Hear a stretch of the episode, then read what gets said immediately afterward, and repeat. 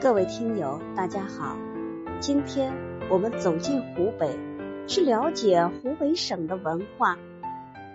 湖北是古楚楚文化的传承。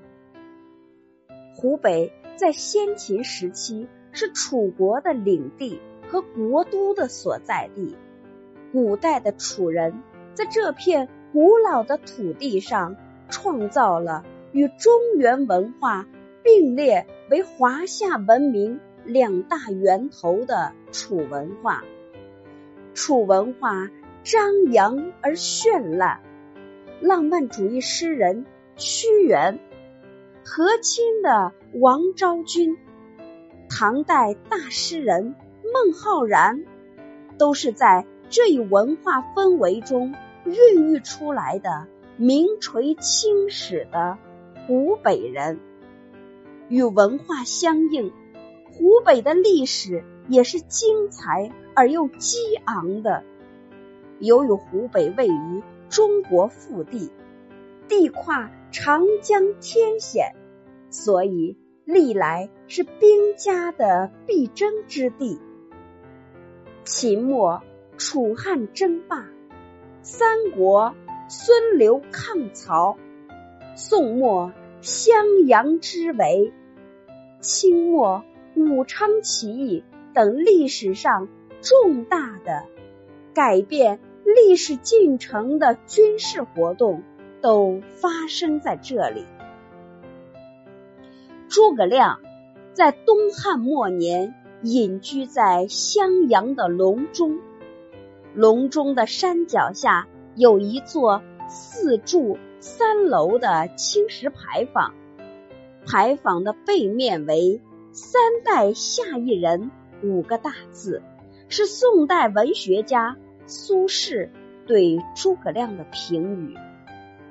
陆羽是富州晋陵郡人，生于唐玄宗开元年间。他完成的《茶经》是世界上第一部茶叶专著。陆羽本人也被后人誉为茶圣。现在，我们一起走进生物宝库神农架。神农架位于湖北省西部，与房县、竹山、保康、兴山、巴东诸县接壤，面积三千二百五十平方千米。相传炎帝神农氏曾在此搭架上山采药，因此得名神农架。神农架处于。大巴山东部为湖北省西部长江和汉江的分水岭，区内群峰林立，由石灰岩、砂岩构成了脊岭高耸、曲岭盘结的雄伟山体，一般的高度均在千米以上，有六座山峰高达。三千米以上，林区的西南部的大神农架海拔三千零五十三米，其北之神农顶则海拔三千一百米，为华中第一峰。距今二百五十万年前的第四纪，中国中部陆地处于冰川活跃期。而神农架险受波及，成了当时动植物的避难所，使众多的生物得以生存繁衍至今，故有“中国冰川时期诺亚方舟”之称。神农架地处中国的东西南北植物的过渡地带，植物种类非常复杂。又因为山地独耸，植被垂直分布规律十分的明显，呈现出山脚盛夏、山岭春、山路艳秋、山顶冰，赤橙黄绿四十倍，春夏秋冬最难分的奇妙景象。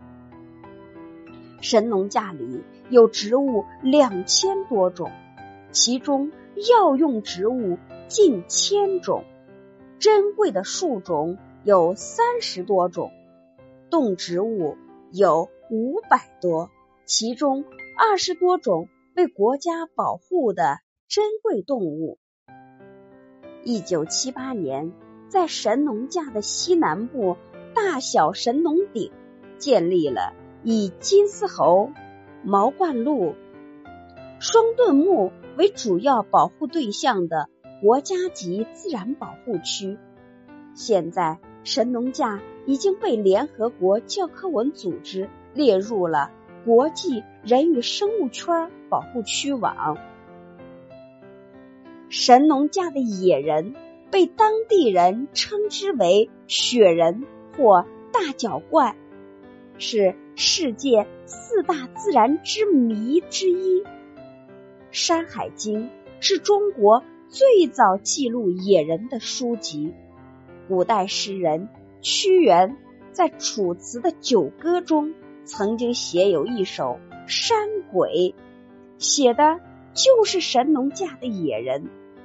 经过科学研究，初步鉴定，野人是一种接近于人类的高级灵长类的动物。当然，至今神农架的野人仍旧是一个谜。